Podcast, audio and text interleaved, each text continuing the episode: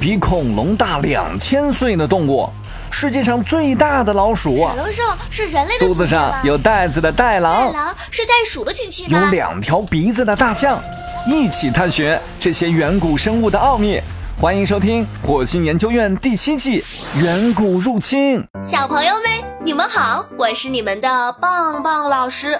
今天棒棒老师要给小朋友们讲的故事是关于远古金刚的故事。小朋友，你一定看过彼得·杰克逊执导的电影《金刚》吧？电影当中，金刚和霸王龙的激斗那场面，是不是非常的震撼人心？我们的星球上真的存在过金刚吗？接下来就和棒棒老师一起来找一找这个曾经的巨兽。这个金刚的原型就是巨猿，它们生活在大约九百万到十万年前。是猿类进化系统上一个已经绝灭的旁支，它们在外形上与现代猿较为类似，所不同的是它们的体型更为硕大。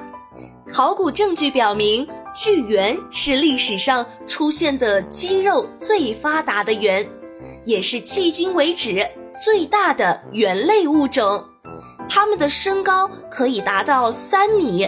体重有五百四十多公斤，勇猛的巨猿能够用后腿站立，站立后的身体非常高，它咆哮起来震耳欲聋。当它穿过森林的时候，它沉重的脚步引起了地面的震动，足以将其他的动物吓得四散奔逃。我们也许会担心。当时那么弱小的原始人类是怎样与如此高大凶猛的怪物同处一个时代？有的科学家认为，早期人类可能和这种巨猿面对面的接触过，不过他们是比较幸运的。这种史前巨猿很温柔，它们以食物为食。根本不杀生，更谈不上吃人。不过也有不同的看法。生活在刚果森林里的居民曾经对来访的探险家和科学家提到过这一种凶猛的巨猿。根据他们的描述，他们的身高超过两米，体重可达到一百二十多公斤。他们还拥有锋利的、可以把肉撕碎的牙齿，以及足以将人肢解的肌肉。这种巨猿像黑猩猩一样聪明，力量和体型却又和大猩猩无异。它们更喜欢吃肉，而不是绝大多数猿类钟爱的灌木丛。与绝大多数猿类有所不同的是。它们是以捕食者的身份出现的，而令人难以置信的是，他们不仅仅捕杀森林羚羊，同时捕食者的狮子和花豹也会成为他们的盘中餐。